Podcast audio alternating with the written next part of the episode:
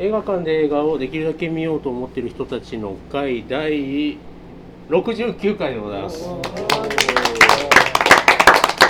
えー、とただいま11月28日午後2時を少し回ったところですね。神戸住吉にあります。チーズワインバーミモレットからお送りいたします、えー本日の課題作新作は「罪の声」で、えー旧作はシェンロンさん推薦の「カサブランカ」でお送りしてまいります、えーまずは、えーお集まりの皆様の自己紹介からまいります、えーミモレット映画部部長のおじいでございます。よろしくお願いします。えーとですね、あのバタバタしてまして、というのが、えーとここで急な重大発表なんですけれども、えー私、あの丸5年ぐらいですか、もうこの会やって、あの大阪でからね、神戸、えー住吉に通って参ったんですけども、あの仕事の都合でですね、あの転勤が決まりまして。どこですか？札幌。札幌っていう状態でしてまあちょっと残念ながらですねあのこの回を最後にあのこの場にですねあの毎月来るというのはちょっと難しくなるなというところがございまして非常に寂しいところなんですけどあのねあのこんな急な話なんであの今日なんか特別な回とかそういうパッケージングにもなってないんですよ。本当急な話で。はい、なんですけれども今までありがとうございましたということで、まあ、頑張りたいと思いますけれども、まあ、この回自体は続きます。はい。続けます。はい、なのであのお聞きの皆さんもですねあのぜひこれからも足をお運びいただければと思いますのでよろしくお願いいたします。はい、えーなのであの引っ越しの作業等々であのかなりバタバタしてましてあの普段以上に見れてないかと思いきやあのネットフリックスでとか配信系で現実逃避も含めて結構見ました11月。面白かったのはあのネットフリックスの新作です。あのシカゴセブン裁判というやつ。あれは非常にテンポもよく、あのねヒッピーみたいな兄ちゃん2人がいるんですけども、それがもうきっかけ回したりとか、もうなんか超真面目なあの学生運動家のエリー・レッドメンドがねおって、あのなんか個性あふれる面々で割とハードな話ではあるんですけど、あの面白い部分もいっぱいあってすごいいい映画だったなと思います。はいそんな感じですかね。はいでは今日はよろしくお願いします。はい、えー、こっちですね、えーシェンロンです、まあ、今回の課題への、えーえー一つ選ばせていただいたということで、まあえー先月から映画何を見たかっていうとでこれが会が終わった次の日に、えー、と神戸に行って、えーまあ、母となんですが、えー、とスパイの妻を見てきたんですけどいやあのーすごい素直に面白くてですね、うん。あの 黒沢清なのに。で黒沢清いやいや黒沢清は面白いんですけど、うん。黒沢清のってつけなくてもちゃんと楽しめる、あの作品になっていて、まあ、すごく良かったなと思いましたね、うん。まあ、また相変わらずねもう東出君はねもうあの黒沢映画から出なくていいからもう黒沢映画にだけは永遠に出続けていてほしいなって気持ちをこう何度もこう思いながら、えー、鑑賞しました。でその後、まあ今月そんなにあれなんですけどあと「えー鬼滅の刃」えー無限列車編。無限列車編もまあ見に行ってですね、まあもうやっぱりこの時期になっても全然お客さんは減ることなくうん2回二回まだ2巻で並行してずっと上映してるみたいな感じで時に行ったんですけど、まあ、それも全あのすごく楽しめて、えーという感じだったんですでしたね。まあ来月はまたいろんな映画を見,、まあこ、見れたらなというふうに思っております、ということでこんな感じです。はいよろしくお願いしますえっ、とリクです。あのちょっと年末に向けてあまりにも映画館に行けてないんでちょっと頑張って行ったんですけど、えーとまあそんなに気が続くなくてですね。で、えー今回の課題作含めて一応劇場でなんとか3本見てまして、えー一つはあの今話に出てたスパイの妻。もうすごい神戸映画でしたね。ね。なんかねキート製作え製作所取引所でしたっけ？あとか。検査所あ検査所、うん。検査所とか、あとはもう多分グッケンハイム邸とかずーっと置いてあったんちゃいますか？そうですね。なんかもう、えーてかいやこんな映こんてかそんな思いっきり神戸の話やったんやと思って、ろあのなんですかロロケの建物だけ神戸なんかなと思ったらほんまに神戸の商社の話やったっていう,、っていうそうですねまあなんか、えーとまあ普通に素直に面白いと言えるという話もありましたけどまあやっぱ基本的に変変ななんか変な感じ変な感じっていう、ね、それはまあ、まあ、一番黒沢清感出せたのはやっぱりあの東出君がね。もうすごい違和感一人で出してました、えー。とかですね。あととんかつ DJ あげたの見てまして多分見てる人あんまりいないと思うんですけど あのまあまあ結構面白いよっていうのをちょっと、うん。あの配信とか始まったらぜひあの見ていただいてまあまあいいと思います。配信できるかな？できるかな？大丈夫でしょう。その。ぐらいまで大丈夫でしょう。出てる人たちがいろいろですが、そうそう、あのね、あの、いや、ちょっとね、えー引き逃げはね、ちょっとまずいっていうか、まあ、うんでもそんな出てる時間は少ないんですけど、うん。あの、まあ、なんかね、あの、根本的に DJ を修行するっていうところが何の修行もしてないしてるし全くないっていう根本的な問題あるんですけどまあそのなんでしょうその DJ っていうもののまあなんかねなんというかよ良さみたいなのをちょっとこうエッセンスだけうまいことしてたりとか、まあ、とにかくとんかつが食い食いたくなるっていう。とん。かつあのイオンでイオンで食べて帰りました最近あのゲームとかでも DJ ものってあるんですけどよくわかんないですよね。あのそういうコンテンツを作る人がつかめてないというか なんかバトルものにしてみたりとかよくわかんないっていう。あれはだからそのなんでしょうね。エンタメにするのが難しいっていうね、エンタメというかそのストーリーものでとか、ね。あのゲーム性をどうするかっていうストーリー絡めた時に難しいからまあどうしてもバトルになる。でも修行ものとしてはややっていけそうだよね。DJ ってめちゃくちゃあ昔そうなのんですけど固定制度感があるそうなんかねちょっとね 一瞬ねあのベストキッドでこうねこうガラス細工な感じでテーブル拭くとかって一瞬ちらって映るけど全然修行感ない。あのな何の紹介もされ何の説明とかそのこうそれがどうやっていうのが全然補足がないんでうん。一瞬映ってあこれってそういうカットなんやなってなんかあのなんとなくあの見てて思ったりするぐらい。あでもまああの伊勢谷伊勢谷さんはね相変わらず最高で最高オブ最高なんで、楽しかったですよっていうのを声を大にして言いたいね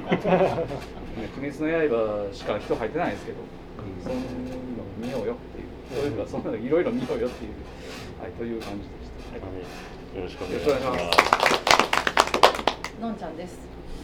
え、本当に今年は映画が見れなくて、なんかまあもちろん罪の声は見たんですけど、なんか来年こそは映画を見れる年にしたいなと思ってる感じで、なんかこう文化面もあ今あのリリアンも一緒ですけど、新海地であの写真展をやってまして、まあそういうことがあったりはするんですけど、ちょっと映画ネタがないので寂しいです。すいません。よろしくお願いします。よろしくお願いしますえー、りょうです。でちょっと仕事がバタバタしてるのとあと家でちょっともう米作りのゲームをうん。にちょっと時間を取られてて 映画がちょっと見れてなく。まあでもそれでも映画の回からは「えー愛のもしり」とあと「どうにかなる日々」志村貴子原作のアニメうんも良かったですけどね。あと,、えー、とハント。ザ・ハント。か、うん、あれなんかデートっぽいこうカップルがちょこちょこ見たいたんですけど、背景知らんかったら1ミリもあ面白いは面白いですけど語話表現もなかなかうんうん。だしいやでも、うんすげえ皮肉込めたやつでしたあれは、なんかあと「スタートアップ」っていうバブリー、え兄貴どうぞ会議はい。を見たんですけど、えーとまあ、映画の会にも来てるパンダさんに「面白かったら教えて」って言われてたんですけどとりあえずあのマブリが可愛かったですとだけ させてもらうようにしました、またそうなの。いやでもほんまにあのその可愛さだけで5点満点はつけれるぐらいの映画だったので、うん、楽しい映画でした。でもシネマート韓国映画女性率の高さすごいです。ねうん。9割5分女性でした。えねーマブリーが主役ほほぼマブ満席リファマブリーファンじゃなくてねうん。もう一人の主役。が若い子の方のやつやと思うんですけどほんまほぼ満席で男性数えるって5人とかいたかなぐらいやったんでシネマートの韓国映画すげえなっていうのを改めて、まあ、若干の場違い感は。スースーツでいたんですけど、すごい場違い感があった感じでした。そんなぐらいでした映画は。よろしくお願いします、はい、よろしくお願いします。はい、えー、猫村です。えーっと、実は僕も引っ越しすることになりまして、おーまあれ？あ、あの近場なんですけど、県内なんですけども、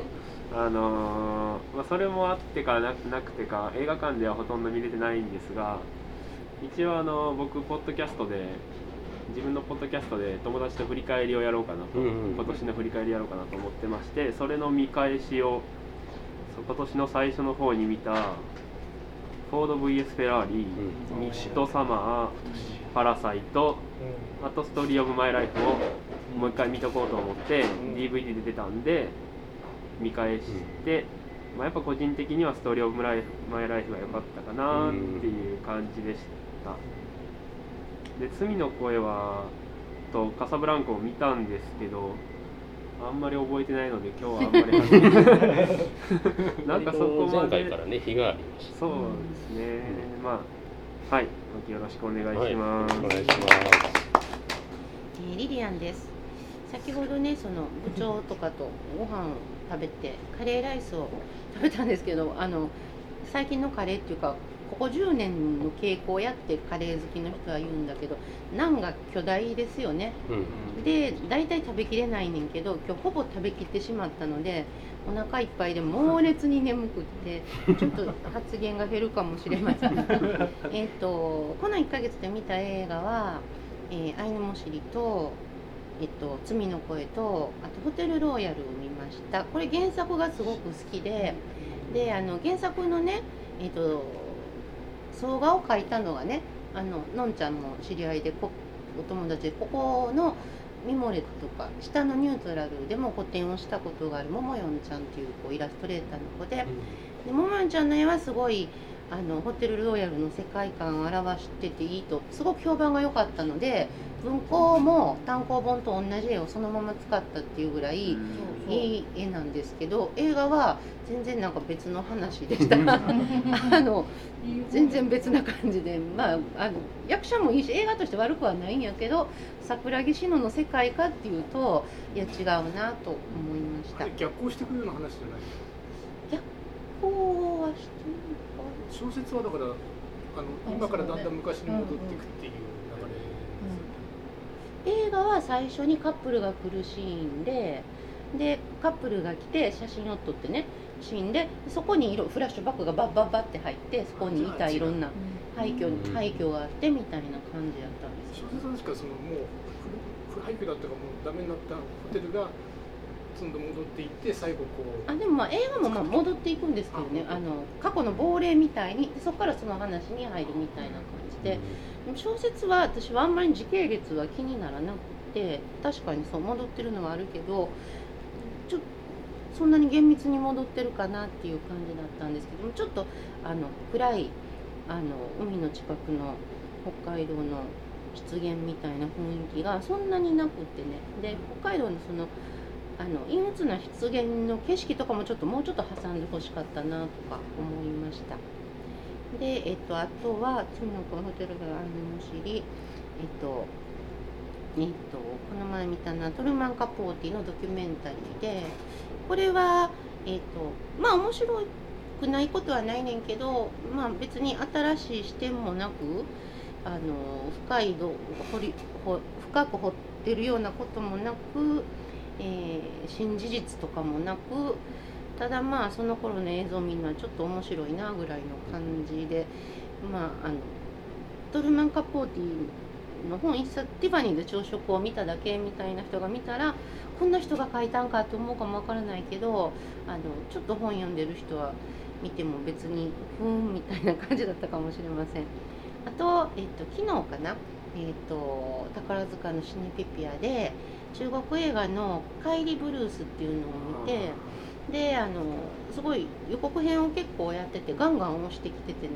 ほんまにそんなにいいんかと思いながらも時間がちょうどあったので行ったら前半はあの映像力とかセンスとかすごいんだけど話がなんか進まないっていうかこうスケッチ風の場面がバンバンバンと続いて結構3 4 0分1時間弱ぐらいはちょっとあの映像見てるのは楽しいねんけどなんかこうだからなんなんみたいな気持ちにこう最後までこうこういう感じなんかなと思ってたんですけど途中に何十分かの長回しがあるんだったかな。もうその辺ぐらいから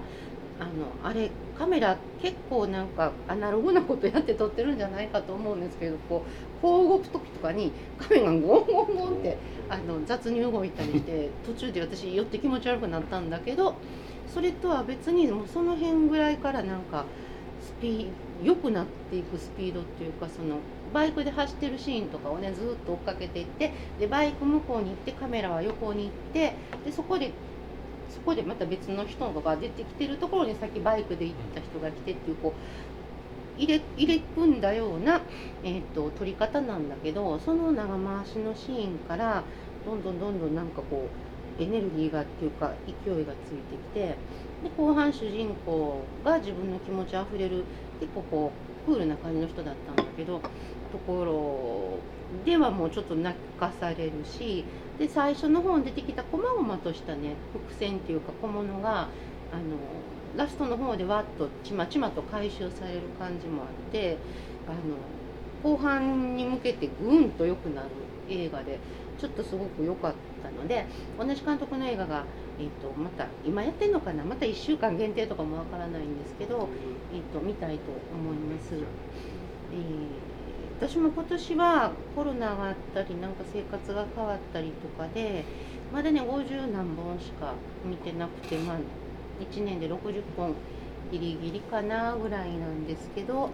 えーと、新作がねコロナのせいであんまりあの上映されなかったりあとあの「鬼滅」のせいで上映時間が あの異常に少なかったり結構普通やったらもうちょっと1日3回ぐらい23週間やってるような映画がなんかあの朝9時10分から1本だけとかなぜならば「鬼滅」がスクリーンを独占してるからなんですけど。そんなんがあったりとかでねあの見たいけど見れなかった映画とかもあるし映画自体の上映が先延ばしになったのもあるので多分みんなもそうやと思うんですけどでもあの思い返したらいい映画もあったなと思います。来年は来年は来年はまだ11月か。12月もう一回あるでもまああのもっと楽しく気楽に見れたらいいなと思います。よろしくお願いします、はい、よろしくお願いしますすみません、初めての参加させてもらいます。正夏と申します。よろしくお願いします。よろしくお願いします。ツイッターでたまたまちょっと見つけたんですけども、あのイエさんの名前があったので、ちょっと別のところで、あのシネヌーブとかシネヌーボのやつでご一緒させていただいているので、その関係でちょっと今日参加させていただきました。シネマあ、シネマなんかにも。エプさんのあたまにいいですけど、はい。はいはい、で、えー、最近見たのはマンクっていうやつ。あデビッド・リンチャー市民権を見ないとダメだということなんで市民権を見てから見たんですけども、やっぱりその映像の質感が非常に似てるのでかなりやっぱりそれに合わせた感じで作られてる映画で、まあ、あの暗くてちょっと見にくいんですけど、まああのネットフリックスでもうすぐやるんですかね。多分はい、やっぱり映画館の方があれ感は違いですね、ちょっと、うん、眠くなりそうな感じもしないかなやっぱり結構やっぱ30年代のあのハリウッドの映画業界のことを知らないとちょっといろんな人が出てくるので、ちょっとしんどいんじゃないのかなでオーソン・ウェールズは案外あんまり出てこないくてちょっとしか出てこなくてもっとこう2人のなんかあれがあるのかなと思ったんですけどそこは割と少なくて面白かったあの映画って私はオーソン・ウェールズがあの脚本書いたのかと思ってたんですけど実質的にはほとんど。マンク満休っていうあの弟が映画監督ですかね。お兄さんなんですけどその方が実質は書いてる書いたみたいで、まあ、やっぱりあの新聞王の人とはちょっと関わりがあったみたいで。その辺を、えー、リアルに書いてでいろいろとまあごたごたしたみたいな、うん、その後のことはちょっと何も触れられないんですけど、まあ、その方がずっと主役で、えー、どういうふうに書いていったかっていう、まあ、誕生秘話みたいで。まあ、ネットフリックスでやるのでまたもしあれでしたら皆さん。であとは、えー、シラノド・ベルジュラックにやりたいってやつを見たんですけどこれもシラノベルベルジュラックというあの記録というか演劇があるんですけどこれを120年ぐらい前に作られたらしいんですけどその誕生秘話みたいなまだ同じような感じですけど誕生秘話の話で、えー、結構これも面白かったですね。えー、シラノベルジュラックってあの私見たのはジェラルド・バルディのやつを見たんですけど、まあ、その時結構あの演劇と映画も面白かったのでちょっとこの映画を見たかったんですけど、まあ、見てみるとやっぱり同じようななんか話でやっぱりそういうなんか、うん、どこまでが創作でどこからがあれなのか分かんないんですけど、まあ、ああいう話と同じような経験をしたやつをなんか劇画にあ演劇にして、まあ、そう見せるっていうことで、まあ、あの120年前の話の感じがでした。まあ、割と面白く見ましたあともう一つはあの「国葬」っていうドキュメンタリーなんですけどあのレスターリンの国葬を延々と2時間半もう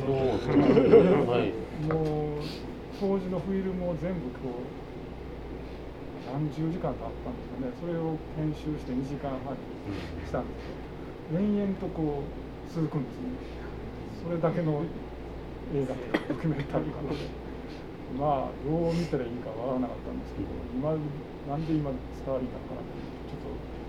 昔の映画かと思ったら去年ぐらいの映画らしくて、はい。うん、まあ何とも言えないですねは。い、はい、そんなことですはい、よろしくお願いいたします。そうちょっと気になります。はい、えー、八です。えー、私は今日ここに来る前にえー、塚口の三三劇場に寄って「星の子」をやっと見ました。まあこれもずっとなかなかねあのもうずっと時間がなくて見たい見たいと思いつつ見られないなと思ってたんですけどやっと時間があってやっぱり困った時の三三劇場。素晴らしい。素晴らしい。ありがたかったなと思いました。で見た感想としてはもうなんかずっと予告編で思ってたイメージとまた全然違うような話であの両親がね新興宗教にはまってそれで芦田愛菜っていうあの女の子が、まあ、どういうふうにっていうような話はもちろんその通りなんだけどその起こる出来事っていうのが結構ありがちなこう予想するようなこう来てこう来てこう来るようなエピソードを来るけどそこがなんかうまくうまくっていうかななんか微妙にずれていてこうまあ予想したのだからもうそれですごく学校中でいじめに遭うとかさなんかそういう話になるんじゃないかなと思って見てたんだけどこれが意外に違うんだよ、そこは。で芦田愛菜っていうあの子のやっぱりこうなんていうのかな本当の普通っぽさっていうかな、もうそんなにこう綺麗でもないしこうトゲトゲしてっていうかあの宮崎あおいとかああいう感じでもないしなんか普通っぽくてそれで存在感があるっていうのはなかなかねやっぱりすごい子じゃないかなっていう本当にこう気品気品っていうとまた違うんだけれどこうあの子見てるだけでなんかすごく面白かったなっていう、今ねすごく CM とかでもいっぱい出ていて映画は本当に久しぶりみたいな感じなんだけど、まあ、あの子見てるだけでもやっぱり良かったかなってで逆にこう原田知世とかねあの辺が本当に普通のおばさんっぽくなって 本当のおばさんっぽい原田知世っていうのはなかなか でまあ本当にちょっとしか出ないけど黒木春とかあのねあんなブサイクにあんなブサイクにというかあんな気持ち悪い感じ怖いすごいよね恐怖感しかない。黒木というでまあ思ったのはやっぱほら新興宗教でまあなんか不当にこう水をでなんとかってそれでも儲けてるっていうようなやっぱりイメージがあるけど信じるっていうことはその宗教を信じるってことはそのキリスト教であるとか仏教であるとかいろんなこう聖水とかいろんなやつもあるわけじゃないですか。でああいうのとやっぱり何が違うのかっていうとやっぱりそれはやっぱり信じる人のやっぱり思いっていうかなあの辺で、えー、また宗教っていうものは何かなっていうところですごくまあ深く考えさせられた映画っていうのですね、まあ、今年やっぱり右見られてよかったかなと満足した。よかった。よかったです。今日もよろしくお願いします。はい、よろしくお願いします。さあ、というわけで、えっと、この9人で参ります。えっと、新作は罪の声をお送りしてまいります。お楽しみに。